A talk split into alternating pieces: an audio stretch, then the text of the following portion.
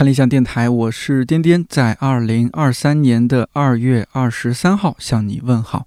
希望这档每周四更新的泛生活播客能够成为你晾晒心情、找到共鸣和听见生活更多可能的小阳台。大部分情况下，每周四也是看理想 APP 上新节目的日子。这几年，日本东京大学名誉教授上野千鹤子实在是太火了。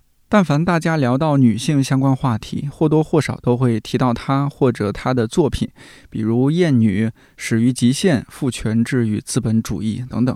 她的其中一部作品《从零开始的女性主义》，由小而美的出版品牌明世在二零二一年正式出版。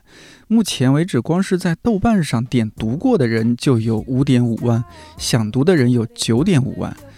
这本书挺薄的，不到两百页，内容也是以对话形式呈现的，其实非常容易读。民事主理人西影曾经在他们自家播客《有关紧要》里边讲到这本书出版相关的故事，以及出版后收到的反馈和它的影响。去年西影来北京，然后听他和我说他们在推荐这本书的有声书，但似乎这件事儿没有预想中那么容易。而今天这本书的有声版终于要在看理想 APP 上线了，看起来终于有了一个大家满意的结果。欢迎感兴趣的朋友稍后去订阅收听。说起来，有人说这几年是女性大年，特别是在文化传媒领域，我所感受到的，一本接一本的书在出，各种讨论也此起彼伏。另外，我还有一个感受，就是无论在北京如何热烈讨论女性权利，过年回老家一趟，马上就会被打回现实。不知道这一点你有没有同感？我很佩服的一位资深媒体人易小荷，在这件事情上应该比我感触要深很多很多。二零二一年六月份，他从上海回到家乡四川自贡。然后很快在自贡下面一个叫仙市镇的地方住下来，观察、记录、和当地人聊天、采访，最后选了其中十二位乡镇女性的故事，整理成一部非虚构作品《严镇》。不夸张地说，这可能是二零二三年到目前为止我读过印象最深刻的一本书。关于自贡，我的了解还停留在恐龙蛋、盐帮菜。以及用四川话说自贡要用卷舌音，职工而不是子贡。关于生活在那里的人，我谈不上任何了解。而长期生活在一线城市的自贡人易小河也没想到，接下来的一年半时间，女性，特别是乡镇女性这四个字，对他来说会如此具体、真实。真的，我觉得我在乡下待了一年多，我真的是有一种感觉，就是我有一部分生命留在那里了。我到现在我没有完完全的抽离，我特别现在能理解有些好演员在接受采访的时候就说，他的有一部分还在那个戏里。对，所以为什么好像个别优秀的演员演完一部戏会得抑郁症？我现在特别能理解。你看，现在我跟你说话嗓门也很大，语速也很快，这就是我回去的一个真的一个一个作用力。就是你知道，在四川就是都得靠吼的，对，真是，再加上我们自贡又是丘陵地区，嗯，就有点类似山地的那种，就感觉好像大家要么就是第一就是腿着走，然后第二个就是喊人都是在那条街的那个档口站着，然后吼一声，这就是黄土高坡也差不多嘛。对，就是本质上我觉得，嗯，是一种，如果我强行把它解释为就是一种原生的生命力，嗯，也可以这么理解。对啊，因为比如说你在种田。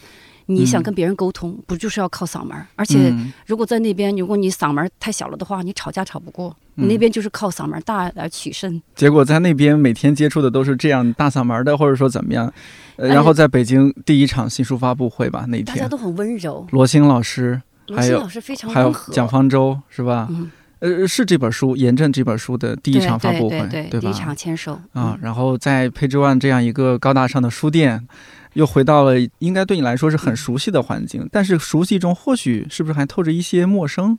我很意外，我不知道，我我写的时候我肯定是用尽我全身的力气，倾注了所有的心力，但是来了这么多的人来关注这本书，我其实还是有点意外的。我并不是说我没有就是任何要好像故意谦虚什么的意思哈，因为当初我写的时候，我没有想过说这本书说它一定会是。什么什么的影响力，你不可能去考虑这些。作为一个写作者，你作为一个写作者，你只能是用尽你所有的心力，你好好的写一本书，好好创作。其实这本书写完，我觉得一个作者的一个任务就已经完成了。可是当你看到这么多人这么关心这本书，而且尤其是他们其实关心的是这些女性的命运，而且它不仅仅是有女性，还有很多的男性。其实当场当时那个结束了以后，有好几个男性读者提的问题，我都还挺意外的。反正也有男性聊到说什么自己的母亲被家暴啊，包括什么会对里面的一些感同身受啊。还有我在序言里面有一句话，这句话我好几个男性朋友看了以后都很有感触。我说，在炎症的生活就像是一道道系列的伤口，女人们在拼命止血，男人们在拼命撒盐。然后我那朋友就留言说：“他说，哎呀，看到你这句话，我觉得我很惭愧。”我说我这句话不是要说与男人为敌，对吧？如果说你感到惭愧，是说明你这个人很有同理心，你关心的不仅仅是一个女人，你关心的是人类的命运共同体，对对不对？我就觉得，就包括刚才你说，你回去以后，你看到，你说你能感受到相同的命运，其实这是一个敏感的人才有的。敏感是一个很好的词。我们现在在大多数生活，很多人就没有这个敏感了，因为他就忙碌的生活，嗯，他就麻木了，他对他人的痛苦一无所知。我不是说要道德绑架每个人去关心他人，但是你难道没有觉得吗？你有的时候关心他人就是关心自己。对，关心女性不只是关心女性，而是关注人类自己。你看，你说到这个，我又开始严肃起来。嗯呃，我刚刚也说到，就是呃，你你是重回大众视野，或者说重回文化传媒行业吗？起码进入到大家的一个视野当中，因为你之前的一些创业项目。呃，我很惭愧啊，就是在你做体育记者那段时间，我忘了那是什么原因，反正我好像没有特别关注到。太年轻了，也没有男孩子，我高中还是比较关注篮球的，可能那时候没有太关注，就是比如说报道是谁写的或者怎么样吧。这个很正常，我巴不得别人多关注作品，就是忽略这个人。人，其实我知道您也是后来您做七个作家这样的公号，后再到后来做骚客文艺这样的公号，嗯，所以到了二零二一年六月二十五号。骚客文艺，这也是您的上一个创业项目，呃，关闭嘛，啊，你也写了一篇长文，发出了一个告别，啊，当时我印象挺深的，因为也是疫情期间，嗯，很多人转朋友圈就看到非常多的人转，你你你当时我觉得做这样一个决定挺不容易的，当时，嗯，第一我我很佩服你的那个记性，就是你可以完全不用看提纲，你能记得，你要让我现在说具体哪一天，我可能都背不出来。可能有的时候，有的事情对你来说，如果是伤感的，你就反而会去忘记它。对我也是有有点犹豫，说那要不要说这个话题？没有问题，没有问题，因为我觉得我也没有伤口。我我成为那个撒盐的人 你就是撒盐的人，你是那个看理想的盐。嗯，我们这个盐主要是加入一些味道，不是为了让伤口更痛。那个当时因为自己创业失败嘛。创业失败，其实我觉得可能我感觉就包括看理想的一些公众号，你们的一些自媒体内容我也会关注。嗯，我们其实本质上都是在做一些就是想做优质的内容。没错。但是呢，我自自己不是一个很擅长做商业的人，我现在可以承认这一点。其实这个话题我真的我没有公开聊过，可能别人也觉得它没有那么重要吧，或者是说可能我平时也比较逃避，所以当时就觉得。就是有的时候我可能过于知识分子的清高，包括比如说打个比方，有一些广告它可能是 P to P 啊什么之类的，那我可能就不会接。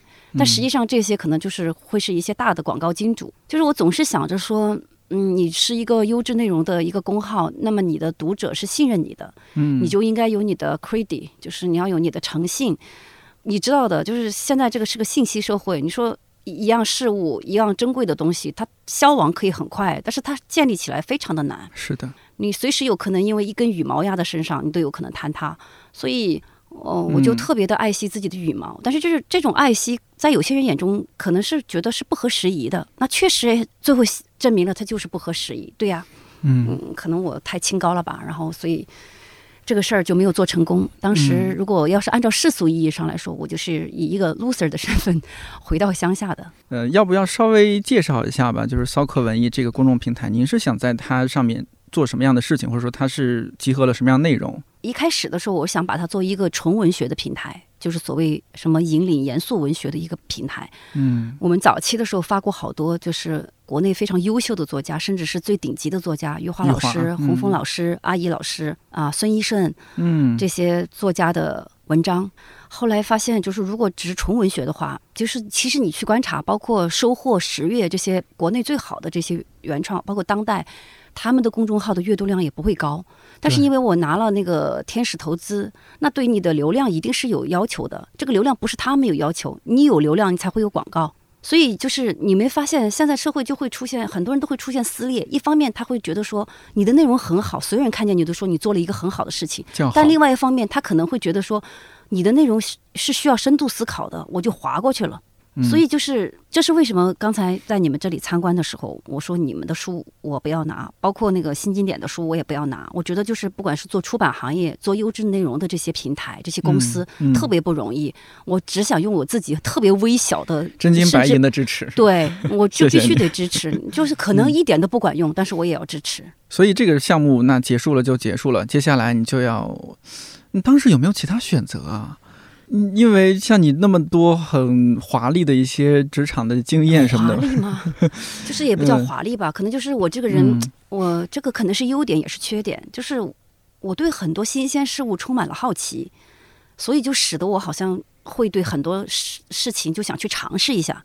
我就总觉得，就像因为我现在就是我也是一个不婚主义，那我就有很多的时间去做一些自己真正感兴趣的事情。我又是个行动派，嗯，我就感兴趣，我就就会会去做，我一点拖延症都没有。所以七月份你就出现在仙市镇了。对，七月十四号，这中间只隔了半个多月时间。当时几乎很快我就做了决定。其实，在这之前是有苗头的，在那之前的一个月、两个月，我已经发现就是账上的钱快花没了。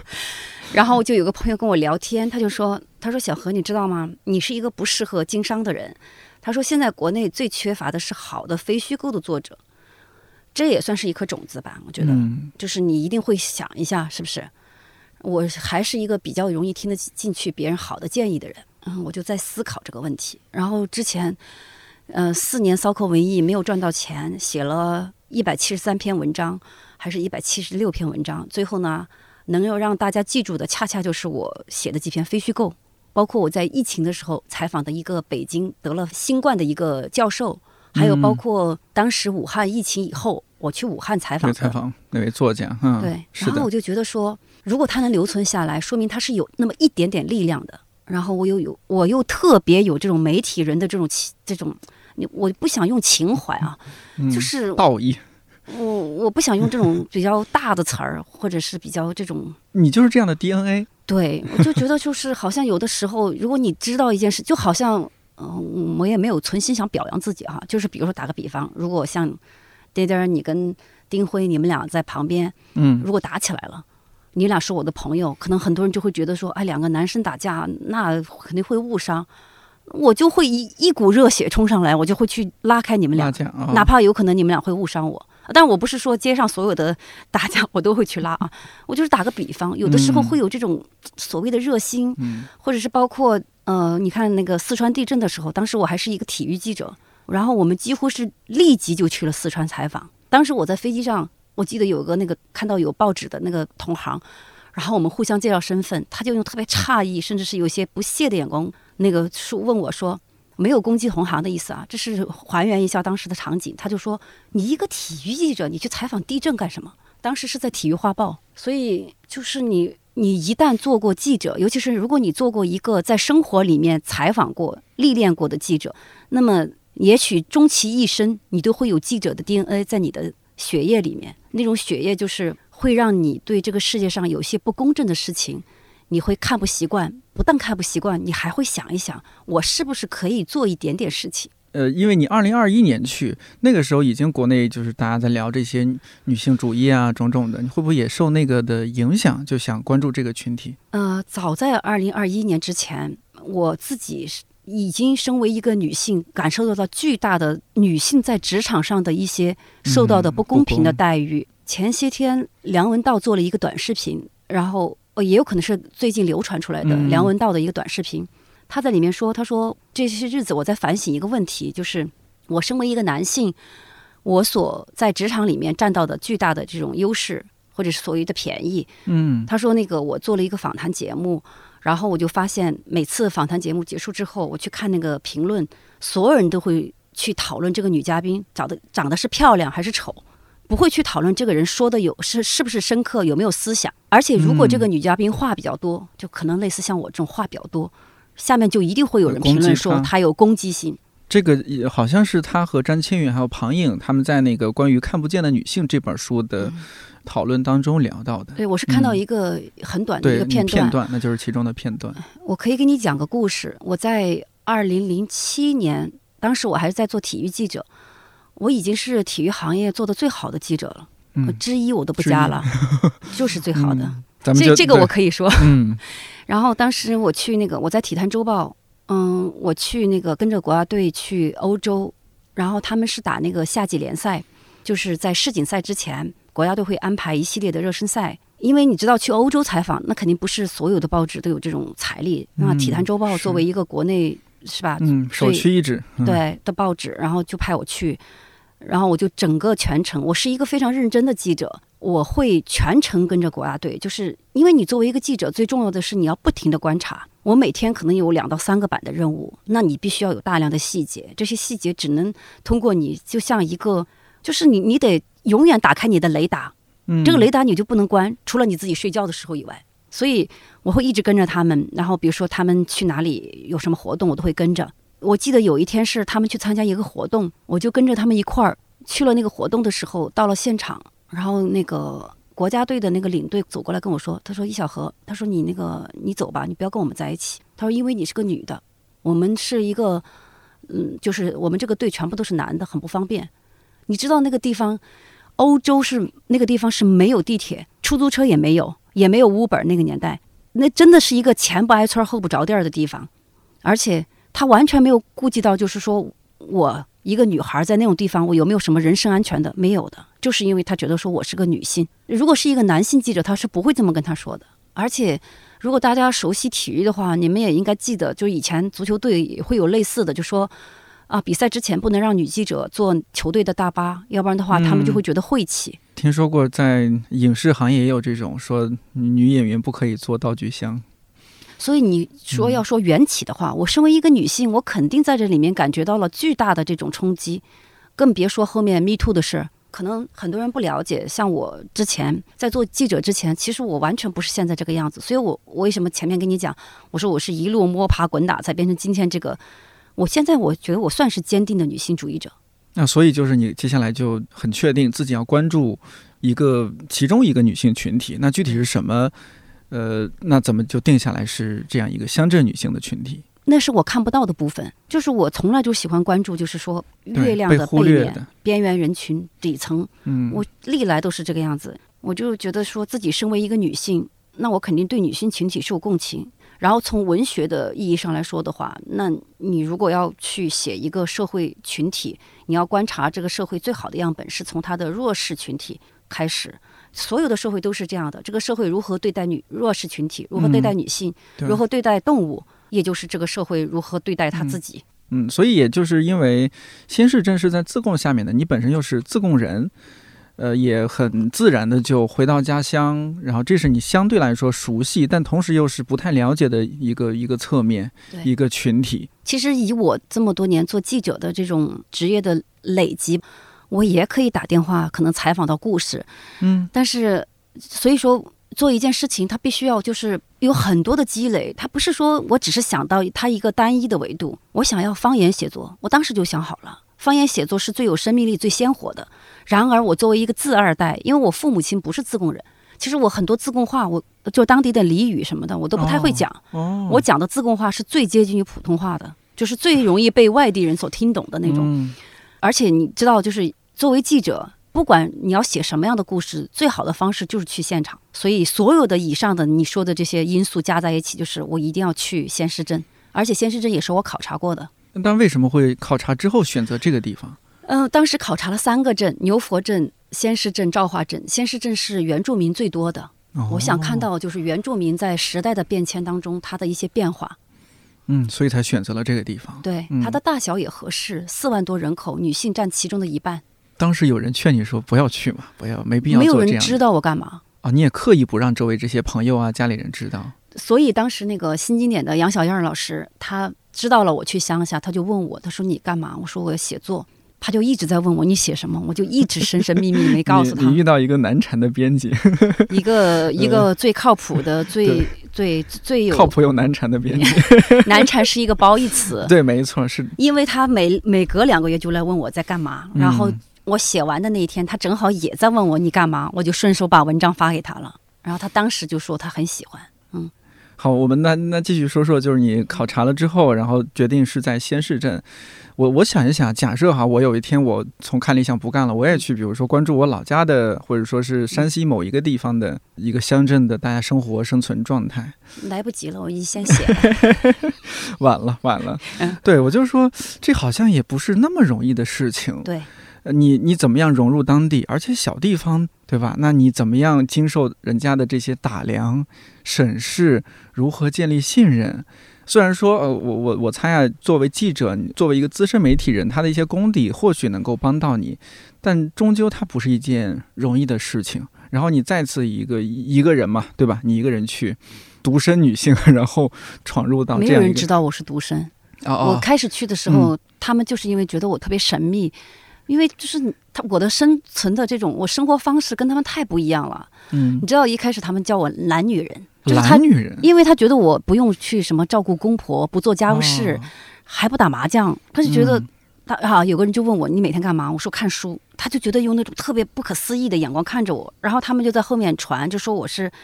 哪个局长的夫人，然后什么家里在当地有三四套房子，然后其实你不觉得吗？做你在这个世界上做任何事情，如果你很用心，然后你又很真诚，没有什么东西是撬不开的。所有的事情都是同样的法则。嗯，你你没有什么担心吗？包括因为担心，特别担心你一个人，然后去到乡村，乡村生活虽然大家这几年被描述的啊，我们逃离北上广，我们去到乡村，好像特别田园，特别美好，哪有那么美好？其实有很多不容易的地方。哎，你是那个你是从农村走出来的，你知道那边是什么样子。但你知道，我当时从上海去的时候，然后我就有个朋友是一个上海的朋友，他就说你要去那么远的地方，他说多吓人啊。然后他就发了个链接给我，发了两个链接，一个链接是那个 condom。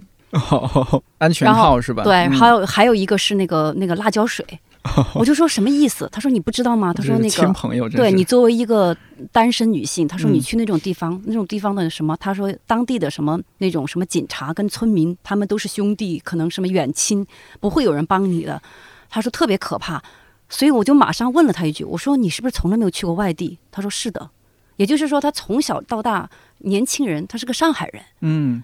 哎，我就觉得这个更想让我去了。你就发现城市的人对乡村生活一无所知，他很有可能是危险的，但是怎么可能你一上来就这么确定？就是要么美化，要么黑化。他不觉得那是一个大家也在平和的生活的地方，相对平和吧。所以就是我的人生当中，其实我骨子里面我不能叫做喜欢挑战吧，我就还是说我喜欢尝试不一样的东西，我想要有一种不一样的生命体验，所以。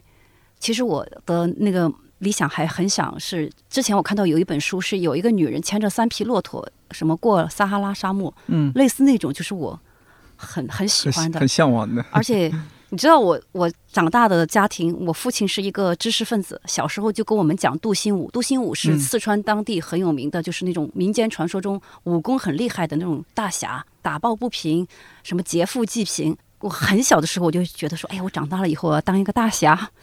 就是也不是说我现在也没有说是我要当个大侠，但是你可能就有那种情节在你的骨子里面。对你就是个侠女，就是呃，有人这么说我，但是千万别把我抬那么高，没有的。嗯。咱们需要要要进入一些非常具体的生活，比如说你在那儿怎么样解决住的问题、吃的问题。是现在是要有一个旅游指南吗？就我会想象说，那一个记者，然后他或者说就是一个一个媒体人，他想要进入一个地方，他想要去创作，想要和当地人打成一片，这一定是需要很多很具体的步骤的。也许有些是，嗯，你看，比如说在那个。为什么要选自贡？不就是这个原因吗？我有的时候会为了很具体的事情，去把我所有的亲朋好友全部都麻烦一遍。这个是你如果选别的城市的乡镇，你就做不到。对他们也帮不到你。是，就打个比方，就是你小地方，你怎么找你都能找出关系。是不是的就是这个人跟那个人一定是什么七大爷的、三大姑的什么，一定是这样。嗯，是嗯，再加上我又出生于教师教师家庭，其实教师家庭的那个人脉是很广的，哦桃李满所以天下的。所以当时嗯托了很多人，最后给我找了一个河边的一个很合适的房子。仙市镇最好的一点就是，它毕竟也是一个旅游的镇，所以它的条件其实也没有那么的艰苦。我可一点儿都不想渲染说自己有多么苦。我觉得很多时候人的烦恼是来自于自己精神的困扰，肉身有什么受不了的呢？你说这个和平年代。你难道还会受到炮火的轰击，或者是我在书里面写到的王大娘那样要日晒雨淋的去种田吗？对，没有什么不能忍受的。而且你知道，我以前在美国采访 NBA 的时候，那个时候我都能挺过来，因为我一个人在美国采访，就像一座孤岛一样。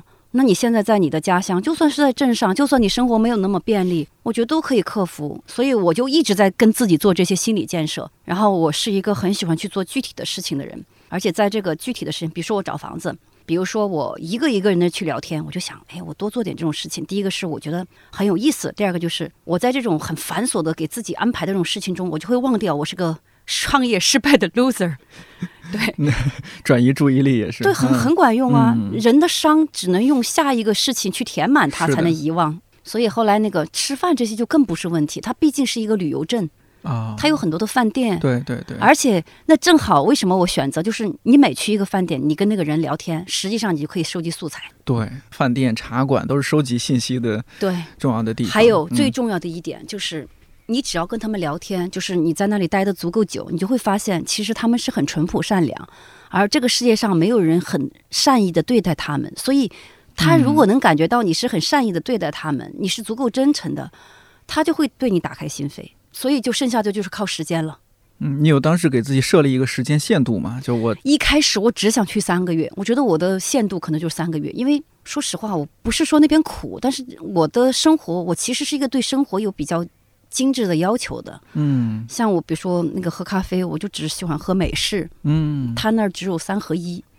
我又是一个喜欢运动的人，他那里没有健身房，不要说健身房了，他连什么跑道、跑步的地方他都没有。比如说我在上海的时候，有时候会想要去吃一些美食多样化的那种，他就只有四川菜，吃太多具体的东西。还有，我是一个很喜欢看书的人，当地没有图书馆，没有书店。我说这些不是为了展示说所所谓城市的优越性，嗯，是大家对生活的要求不一样，他们是满足最基本的生活的比较粗糙一点的要求，而我可能是更多要求精神方面的东西。但是我觉得人，你还是环境的产物嘛。对，嗯，就是你一旦适应了这个环境以后，其实女性是适应环境很快的。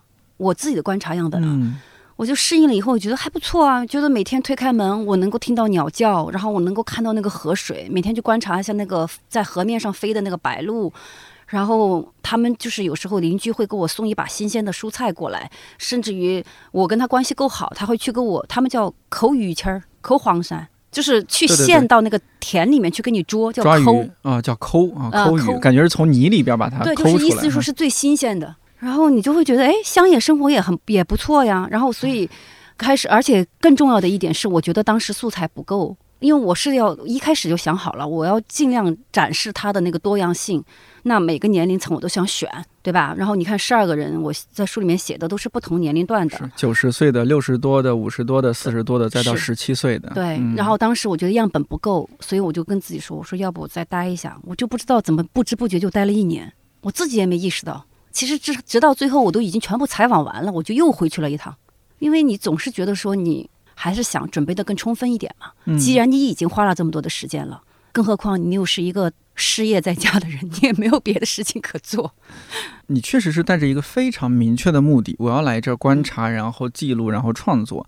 那另一方面，我又比较没有要求自己，对，就是说你你其实这是这算是算是你的一个功利心，就是我是带着就打引号的功利心啊，就我是带着这样一个目的来到这儿的，我有我想要挖掘的东西，但嗯同时呢，这东西呢又不能太操之过急，因为人与人的信任建立需要时间。而且我当时创业失败了以后，我就会跟自己说，我不想再跟自己设立什么非要完成的目标。KPI，对，我就我就尽我自己最大的努力。可是如果我采访不到呢，或者我觉得故事不够呢，嗯那我不做也可以。我虽然每天在做，但是我就会告诉我自己，我没关系。对，嗯。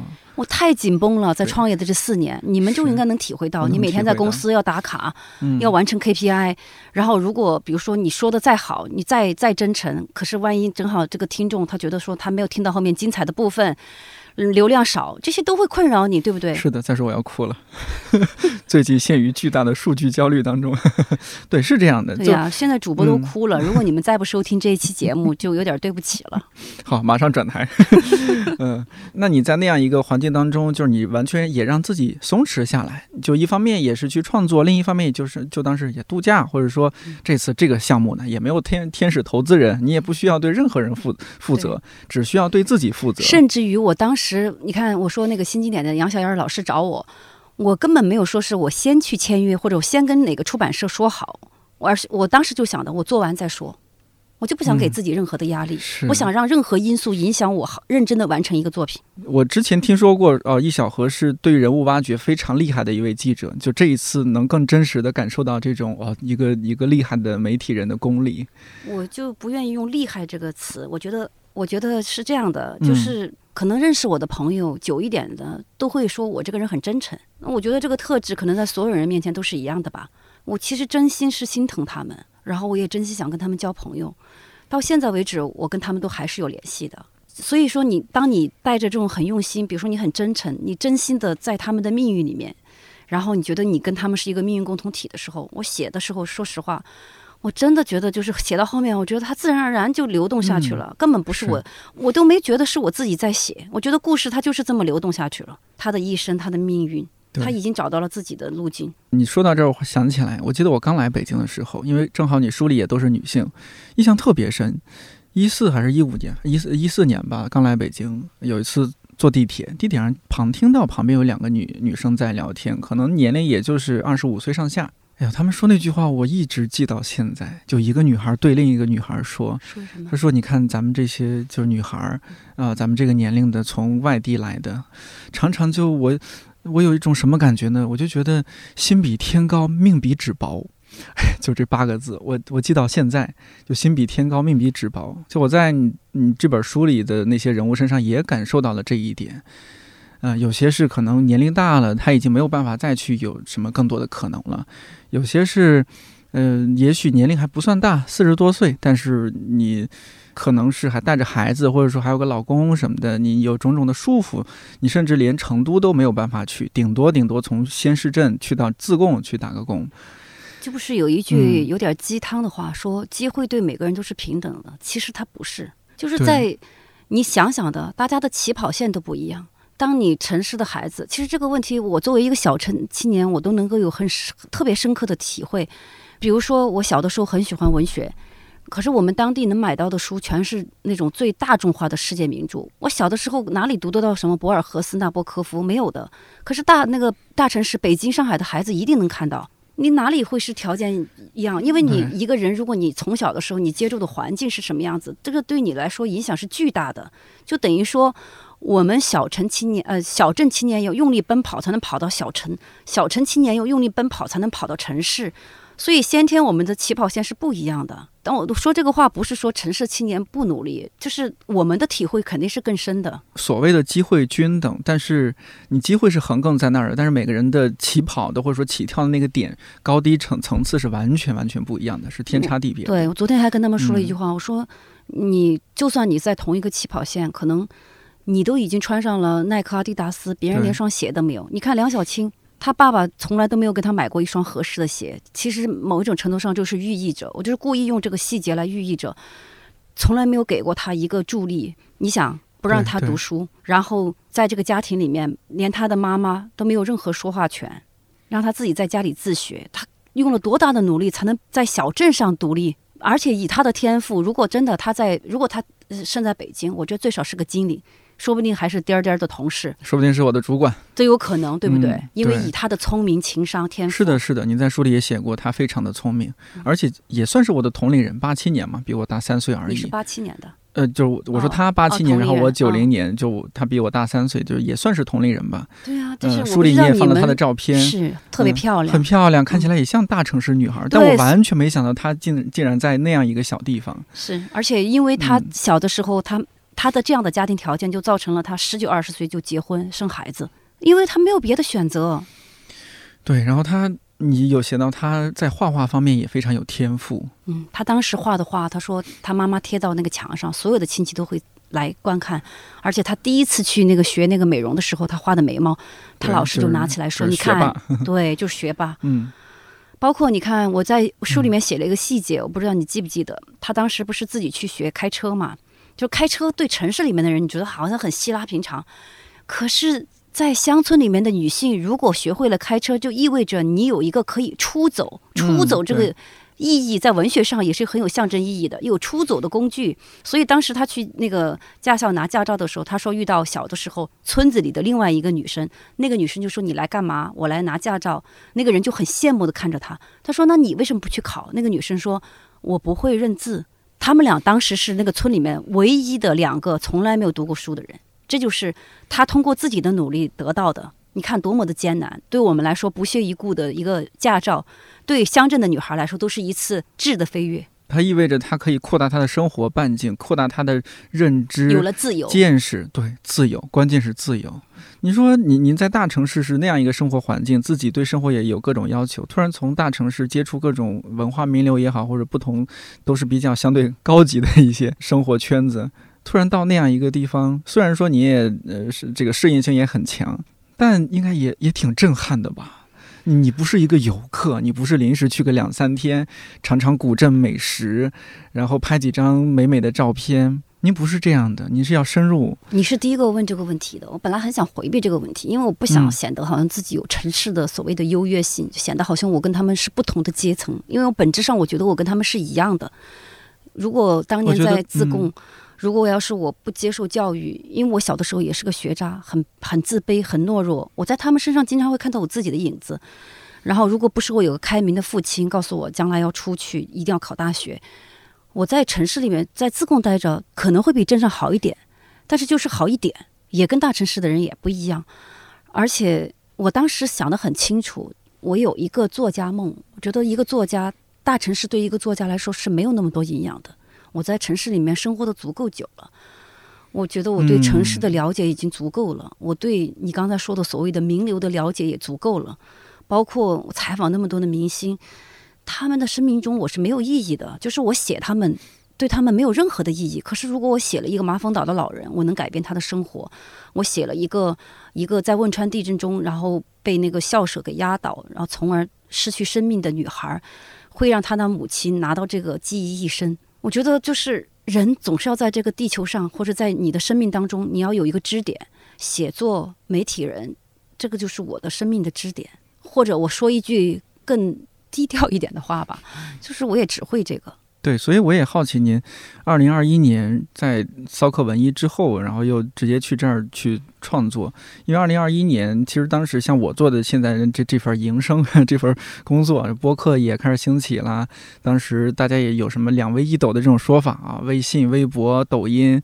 短视频就是好像对于您来说，其实它的渠道是蛮多的，但您依然坚定的走进了文字。现在来看，很小众的一个领域。这是第一，我当时就是去镇上的时候，其实那个呃播客还没有像今天像你们做的这种播客这么的红火。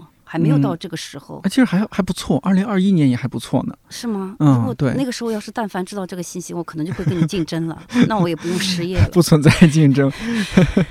然后第二个就是更更重要的吧，更重要的就是，我从小有这个文学梦，觉得就是它是我的人生的底色，我也立身之本。这个文字就是立身之本的感觉。是，就说可能我有一些爱好，我喜欢跑步。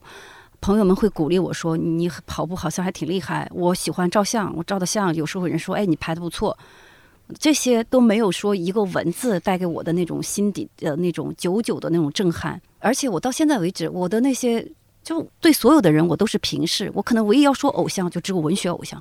这个地方我稍微撇开一点，就其实这是一个。对，撇开一点，撇开一点，就是这好像是一个稍微公平点的地方。就是你看，我们俩都算是小小地方、小县城或者小小乡镇出来的，那个时候虽然说咱咱没有没有看到博尔赫斯，没有没有看到什么纳博科纳博科夫啊这些大家随随便便就挂在口头的一些名字，但是你还是能够看到一些东西。比如说您是教师家庭，其实我们家也是教师家庭，一家人一堆老师，各种老师。呃，所以家里会有一些杂志啊，一些课外书啊，它相对来，相对村里其他人家来说，它绝对是纸书是更多的。那所以就什么都看，甚至我姥爷的那些老年杂志我都看。山西老年，你在乡村那样一个地方，小地方，你能接触得到的就是这个。而文字相对来说是公平的，文字相对来说对于小地方你见识不到更大世界的人来说，它是非常有用的、非常重要的一个助推器，能够把你往上推一把。是吧？那个时候你也不可能去学什么特长班，你要学乐器吗？钢琴吗？对吧？我曾经想过要去学画画和那个音乐，那时候有什么少年宫之类的啊，但是要掏钱。是是的。你只有说你你看东西，哪怕你听故事，这些是免费的。对，相比其其他，哪怕买一本书都是相对来说要便宜太多。对，它是最它是免费的，帮你打开这个世界的钥匙。廉价的，对，它是更廉价的打开这个世界的钥匙。嗯，所以就是像，呃，您包括您的一些前辈，那个时候大家也说，是后来为什么像南方系那么厉害，也是一帮小镇青年，他们的一些成长的环境，导致他们对于这个社会有很多思考，有很多正义感，有很多责任和担当，去做那么多的报道，去为那么多弱势群体、少数群体去发声。我觉得这也是当当时那样一个环境啊。嗯，我也不想把自己说的那么高尚，但是只是 说。当你自己也是从底层出来，嗯，然后你体会过所有生命的不容易，你就会珍惜另外一些更不容易的生命。这么来诠释可能会比较合适吧？嗯，比所谓的情怀，我不想说的太。是的，是的，咱咱不要说那些大大的太大的东西，咱们就具体一点。是，在书里边，您您其实是在镇上待了一年半。对吧？嗯，断断续续是在当地居住了一年，然后写书半年，就是前后加起来一年半。一年半，然后回到上海，到现在马上就要两年了。采访了一百多个人，最终选了十二位。对。然后这个设计里面也是有您的一些心思的，比如说在书里面是从年龄最大的开始，到一个年龄最小的九十岁，一直写到一个十七岁的小姑娘。那也正好是时代的声序，你就能看到变化。到后面你就会觉得那个就人生有一点点亮色了。你毕竟还是时时代的产物嘛，你肯定会受它影响。比如说，有没有什么人是让您感觉到哦，你在这个镇上打开局面了？我没有觉得说打不打开局面，就是哎，这方面我可能有一点点那种小城青年的那种所谓的初生牛犊。虽然我年纪也不小了，嗯，就是我没有太去在意这个。因为我觉得我在哪里 哪里就是局面，主人翁意识很强。我易小河今天来到这儿了，我就是这儿的主人之一。也不是，就是你你你心里想的是说我要这个故事，我不在乎就是别人怎么看我。嗯，那毕竟你还是一个现代文明的人，虽然我也会就是说为了我的采访，我不想说让他们觉得对我有什么误会。但是我尽量不会让自己陷入到，难道我要让自己成为又一个这种乡镇封建文化的牺牲品吗？嗯，所以他们如果说什么的话，我可能不太去听。还有一个，他们可能后面听说我是写字的，就算他不知道是什么职业，或多或少会有一种陌生的尊重。我们先说说第一个人物，那个陈婆陈婆婆陈秉之，对吧？第一个人物就有点把我吓到了。很多人都觉得说，怎么可能现在还有这样的人物存在？所以啊，我倒没有觉得不存在，但就是会觉得哦，呃，因为在这个年龄，他们那一辈人，不管是大地方小地方，一定是经历了非常非常多的事的。它就是一个活生生的博物馆嘛。对对。但是因为你描写的真的好具体，太过具体而且生动。但你不是说你刻意渲染那些，其实你的笔触我我感觉得到，他是非常真诚和平和的去讲述那些，非常克制，但依然给我觉得哦很震撼。那样一个老人，他开我第一次听说那叫猫耳店啊，就是做一些皮肉猫耳店啊皮肉生意是吧？然后开茶馆，然后包括描写到他和他的子女们的一些。微妙的关系，还有他过去那些悲惨的婚姻啊什么哦，这还又让我想到这几年有另外一本书叫《秋园》，不知道你听过没有？是乐府文化这个出版品牌。杨本芬写的。哎，对对对，杨本芬嗯也是老人嘛，老人家。普通女人的一生。对对对对，嗯，他们去写的，就这样一个人物。因为您书书里还是说您在接受采访，我看到也有说到，就是您怎么样和他打开打开心扉啊，还是叫什么，就是 帮他整理他的硬币。我觉得这个太生动了，我真的能，你看你刚刚你也说到一些，我也自己能感受到很多细节。其实你是在那儿，它是有不同的含义含义的，或者说那叫什么手法？对，第一个就是硬币，那是我觉得我给他擦那个硬币，是我打开他心扉的一个咔嗒的那个时刻嘛。这不就是我前面说我说要用善意去敲开陌生人的心扉？其实你知道，之前还有一个前奏，是第一次去见陈婆婆的时候，当时是一个朋友带过去，是一个跟陈婆婆很熟的朋友。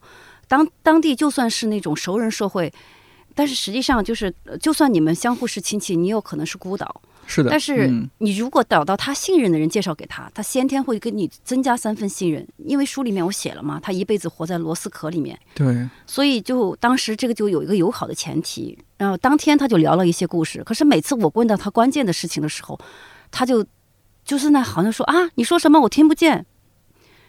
他其实后来我才发现，他不是听不见，这是他一个作为生意人的那么，或者是作为一个底层妇女那的一点点小小的心机和他的生存智慧。他要学会有一点点自我保护，嗯，直到那个下午，我帮他去洗他的硬币的时候，后来他才开始打开心扉。然后你刚才说一些什么一些细节设定，其实前几天我看到有个人说，就是有些人会很很敏感。我自己有一些很小心机的设定，我不敢保证就是读者能看得出来，我也想把它藏到里面，就像是电影的彩蛋。比如说说他开的是猫店，然后呢，我记得。我在里面也描述了，我说那个他对猫的那个态度很一般，嗯，后来我又说就是他打猫牌，你记得不？嗯，就说他很擅长打那个猫牌，很厉害。和他的儿子不是一起打，都是老人。对，猫的特点不就是坚韧，有那个生命力？不是人家都说猫有九条命嘛？嗯，那包括最后我讲他跟这个猫之间的这种互动，其实我是藏了彩蛋，是想故意这么写的。他不是某种程度上就有点像猫吗？而且你看他的那种所谓的生命的那种被看低，不就是像动物一样的吗？所以我是藏了这个彩蛋在里面，就是包括后来那个作家那个桑格格，然后他在自己的微博上我看到了，他说他很喜欢，他很喜欢，就是我放在文章最后一段说，陈婆婆少女时代有一次那个她的文章上面掉下来一条菜花蛇。然后陈婆婆就说：“你赶紧走，你莫要你莫要来找我。”然后从此以后，她的人生中再也没有出现什么与众不同的东西。我也是故意放在那里的，因为你当你看到了一个九十岁老人漫长的一生，经历了那么多坎坷，或者说那么多的挣扎和磨难，到最后，呃，这些东西只是为了要活着。然后你突然以后到最后一段的时候，你看到有这么一句，你就知道为什么你会觉得说他怎么什么都能忍，实际上他就是认命了。认命了，因为他觉得他的人生中不可能再出现任何与众不同的东西。嗯，就是想暗示这一点。我印象中，在家乡听到的这些长辈们、老人们说的最多的就是，好像到了一定年龄，就人就开始认命，就是这就是所以甚至你的命，我的命，对，这样所以陈婆婆门口有当地人最喜欢拜的那个观世音菩萨，她从来不去。你知道，很多人其实当地人是都信那个观世音菩萨。逢什么圣诞啊，什么成道日，全部都是那个香火就卖的特别旺盛。陈婆婆从来不去，他已经认了自己的命，我就是这样的命。我的人生中不可能有与众不同的东西。我求你也没有用，这点让人挺难受的，但又无比真实。嗯，因为这也是我回到家乡的感受。老人们长叹一口气，唉，都是命。这是，而且这个是我感觉就是农村人，或者是乡镇人，或者是女性。的一个口头禅，对，哎，没错，我还真是很少听男性的那些长辈、那些老人说这都是命，嗯，因为压在女性身上的那个生活应该是更沉重的，嗯，还有到后面，说起来这个又变得沉重了哈，沉重啊，还有到后面就是描描述的，就是孙孙谭将和王大娘，对吧？他们那种。家暴，或者说主要是家暴吧。对，嗯，因为后面还有另一对是属于互相打的，但是孙孙谭将和王大娘这属于被打，被打，那男性家暴女性的啊，这些也是确实是我。从小到大生活中目睹过的，不管是村里面，或者说在县城里边，因为在县城我也住过那种大杂院儿，我在那儿中学啊做作业呢，那隔壁突然就吵起来，乒铃哐啷的，就觉得好像男的突然扔了一个什么东西过去砸女的呀，然后女的就是说又哭啊，一哭二闹三上吊啊，是真的是这样，就小时候面对的就是这样的环境，那村里面更是这样，男的酗酒，这里面好几位男性都酗酒嘛，你也说先是正好没有男的不酗酒，对，有的就是打老婆打孩子。我跟你讲啊，父权社会不仅是针对女性，是的也会压迫嗯男性。也会压迫子女。对，嗯，子女是很压抑的。嗯，所以就是，哎，我也在想，其实您写的是炎症哦，我觉得那在中国大地上充满了炎症。嗯，严正这句话说的特别好，这就是我的初衷。我想让大家看一些可能跟城市生活不一样的，我觉得它应该是有代表性的。跟你聊天就特别好，因为你是有这个生活经验的，你就知道，就说这里面的这，你就知道这里面的这些细节。和你生活中看到那些场景有多么的相似，只是缺一个人去观察和把它嗯记录下来。里边也写到说，比如说他们来，他们就是男的打打老婆，打完了，好像这个女的就按照一个长期在城市里生活的人，第一反应说，那你为什么不和他离婚？对，你为什么不离开仙市镇？他离不开，他离不了婚。他的孩子在那里，他的嗯根在那里，他的生活习惯在那里。对，你要让一个女性去打破自己的常规生活模式，除非她的认知不是现在这个镇上的女性的认知。对，那在先市镇的人，他的认知，我我昨天其实重复了好几遍这个话，就是一个人的认知是限于自身的经验，这个经验一部分是来自于阅读，另外一部分嗯是来自于自己周遭的环境。或者是特殊一点，就是大家都知道的那个刘小样，嗯，对，半边天，张那是烨采属于很访的那个难得的那嗯种，就是有自觉性思考的那种人。这种人可能全中国也就寥寥可数。，我在我们老家没见过。我在仙市镇也没见过。我印象中，在我在县城租房子住，然后住大杂院那个时期，我们隔壁，隔壁是它是也是大杂院，但是呢也是有一个本地的有男主人、女主人，然后这个女主人呢，她是也是神经有点不正常的，就是这种小地方，我不知道大地方啊，反正小地方确实每个村子或者说每个县城都总会有那么几个神经不太正常的。然后这是一个女性啊，然后她们她和她老公就是有一个儿子，有一个女儿。然后可能因为基因的原因吧，儿子女儿也不正常。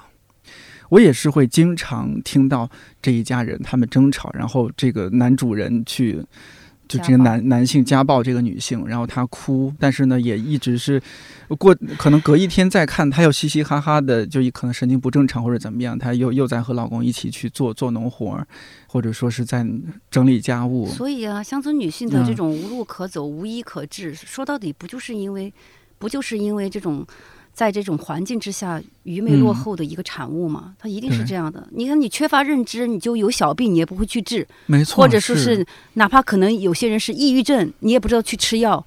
你也不会把当当当成是，有可能很小的病就拖到拖成很大的病。这个在乡村我知道也是一个很常见的一太个东西。常见了，对，太常见了。嗯嗯，你看，包括我在书里面写到的詹小群的爸爸，对，他啊，对对对，他们到现在都不知道他父亲到底是什么毛病，嗯很有可能当时被打出了脑溢血，其实是不是说治不了？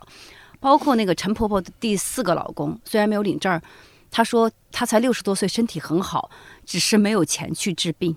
嗯其实全部都是这个乡村的这些落后的、愚昧的，或者是贫困的这些东西所带给他们的命运的影响。书里面有句话，我就想到贫穷和劫难是家家户户的传家宝因为我在当地的感受就是这样，嗯我我不能叫震惊，但是嗯确实，你每跟一个人聊，他都能跟你聊出一一堆的苦难史。嗯，一开始我觉得说，哎，是不是我找的这个样本是不是太太少？对，可是我跟每个人聊，我觉得每个人都特别不容易。当然了，在大城嗯市生活的人肯定也不容易，也不容易。但是他们那种底层的苦难。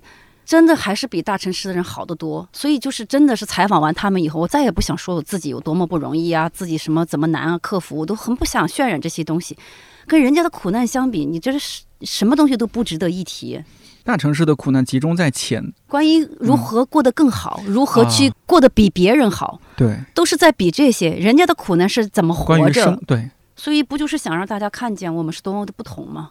我在书里面，我其实心里面觉得相对啊，相对来说可惜。但是这种也我我不知道是不是我也不应该这样去想。就是几位相对年轻的采访对象，像梁晓青，包括最年轻的黄欣怡，还有他周围那些所谓幺门儿啊，那些十十六七岁的，没想到十七岁零零后了吧？还被家暴，对，还被家暴，呃，然后他好像还挺相对来说比较安于生活在那样一个环境，然后他是从就那么年轻已经从事着一个偏皮肉生意，或者说一个灰色地带，其实我在那个就是呃伏羲和那个归仪的那篇里面，我写了一个细节，是说那个李红梅调查他们班上的同学想做什么，然后班上的同学都说的是我长大了要做厨师，要做就是开饭店，对，最多是老师，就是这种答案跟城市的班级的孩子的答案是很不一样的。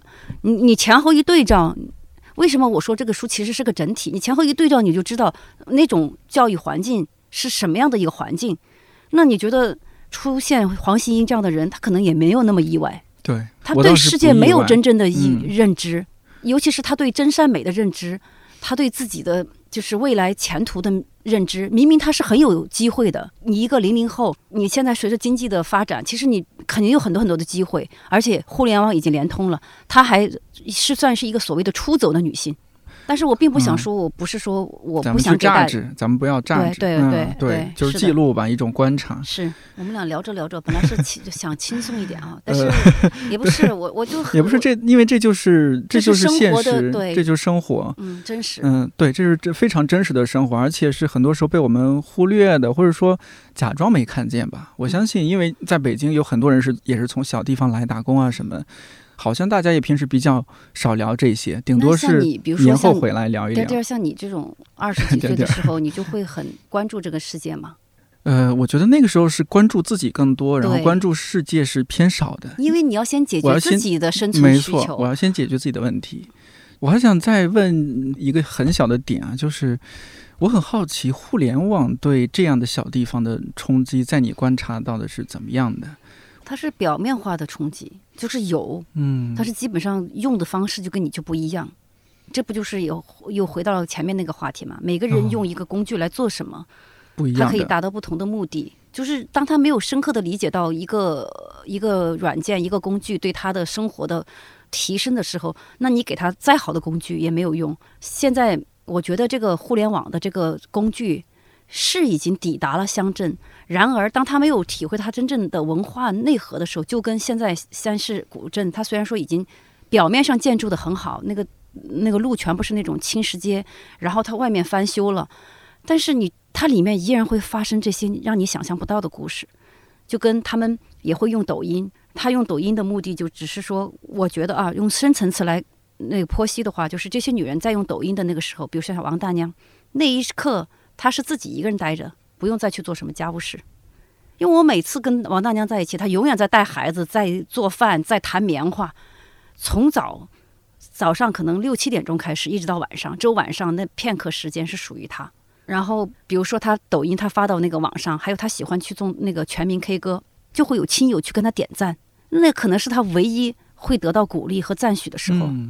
啊，这也是一个重点，就是能感受到乡镇的女性很多时候是被压抑的，在想做什么事儿的时候，对方是阻止的，或者说主要是来自伴侣的阻止。嗯，她很多时候是围绕孩子、围绕老老公去生活的，她没有自己。嗯，在这一点上更明显。前两天看到网上有一句话，我不知道是谁说的，我觉得可能在这种地方，在这种文明还没有完全。照过来的这种地方，还有这种残留的传统文化、封建文化余味落后的地方，家庭就是最小的奴隶社会。你想想的，一个女人一辈子都在劳作，而且实际上你仔细看看这个书里面的女人，基本上都实现了经济独立。哪怕是陈婆婆，一辈子也是经济独立。难道不是大家想象当中经济独立就意味着精神独立吗？然而并不是。就说明了这些女人，她们在思想还有他，他们心理上，依旧是这个文化的一部分，所以也就变成了他的帮凶，或者说是牺牲品。这是令令人挺唏嘘的一点。你在大城市里面感觉到啊，比如说有很多像在北京，大家会说有很多单身的女生，这些女生非常优秀，她们赚的很多时候赚的钱比很多男生都多。经济独立了，而且你会觉得他们灵魂是独立的，灵魂是自由的。而且现在就是所谓的一个单身女性可以不婚，越来越被大家所接受，在城市里面。你在乡镇那是绝对不可能的。他们可以接受，就是这个女生可能哪怕你长得丑，或者是你不能干，你就绝对不能说是没有婚姻。对，不能没有婚姻，不能不能生。对，而且不能只生一个，一定要生到有儿子。但现在都还是现在都还是是。而且你知道，就刚才你说，呃，我们说到那个，你不能是单身。在我快要离开镇上的几个月，我忘了。当时有一天，我走在路上，就突然有一个那个当地的那个妇女，她就把我拦住了。嗯。然后她就说：“她说，哎，我给你介绍个男朋友。”我都忘了她当时的原话是男朋友还是男人。然后我就愣住了，我第一反应就是这是个骗子。因为你知道，就有点像什么，你在西湖突然有人说，哎，你什么你骨骼清骨骼清奇，我看你面相，然后我突然一下我想起来，我是个记者，我是个作家，我想，哎，我说听听他说什么。我说你要介绍谁给我？然后我还一边往周围看，我在想他是不是要介绍哪个什么大卡车司机什么之类的。然后他就说：“他说哎，我要介绍那个谁谁谁什么什么地方的人的二公子给你，还是一个什么家族企业。”然后他就看着我一脸懵的样子，他就说：“你是不是不记得我了？”我说：“是，你是哪位？”他说：“我很早以前，那可能是我刚去仙市的时候，那都是一年前了。”然后他说：“我我在那个王大娘那见过你。”他说：“我知道你的情况，我也不知道他知道我啥情况。”他就觉得说我是个单身，他就连我一个外来人，他都一定要跟我做媒。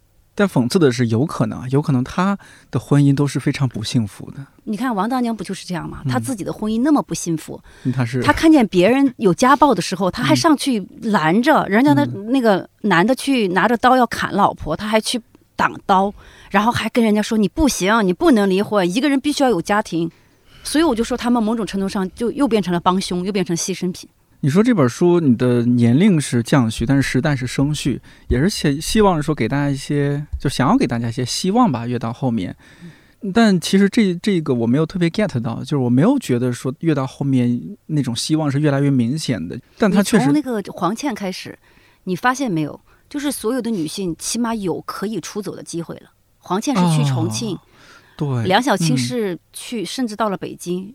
他去参加那个美容什么培训大会，对内部直到现在，他每年还会去，就是大城市会去学一段时间。然后包括那个张小群就更不用说了，一个农村女孩走到上海去做火锅店的店长，还是靠自己竞争，很厉害，很厉害。他们有选择了，不像之前的女性，可能连选择都没有。其实他们是有机会的，嗯。所以我就想再强调一开始我跟你聊的那句话，我觉得就是它不是这本书，它不是一个完形填空。我觉得我更多是想引导大家。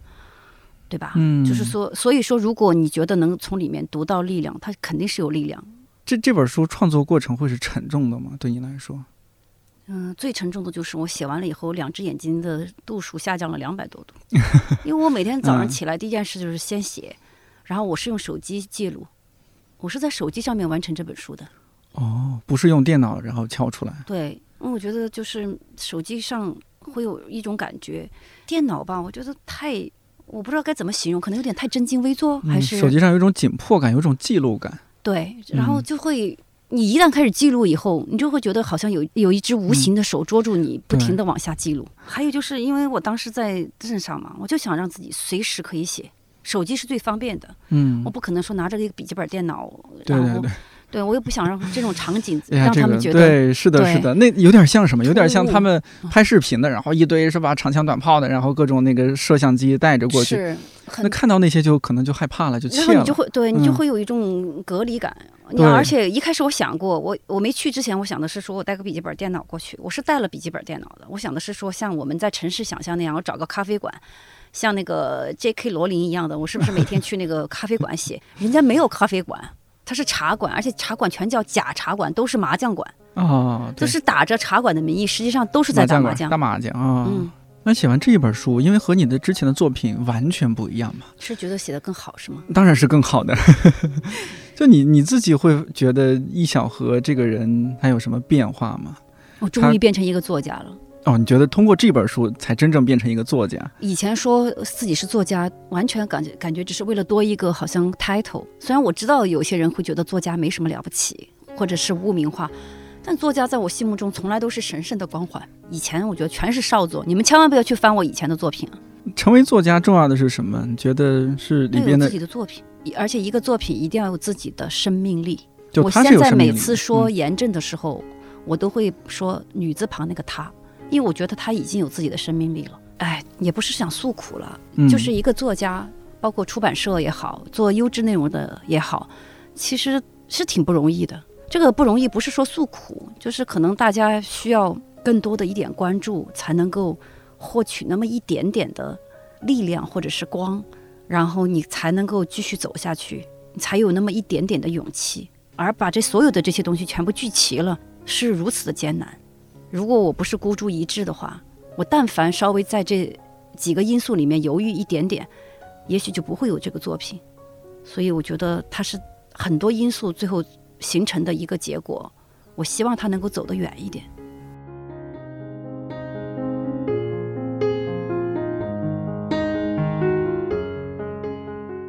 看理想电台这档泛生活播客每周四更新，欢迎你在看理想、小宇宙、喜马拉雅、蜻蜓 FM 和网易云音乐等平台订阅收听。听说小何老师接下来在几个不同的城市会有新书分享会，如果你听了这期节目，对他或者对这本书产生了兴趣，想要去到现场交流，也可以关注小何老师的微博“易小何”，容易的易，小荷花的小荷。关注他接下来的线下活动行程。感谢你听到现在，看理想电台，我是颠颠，颠颠又叨叨，好比浪涛的颠。祝你早安、午安、晚安，我们下周四再见。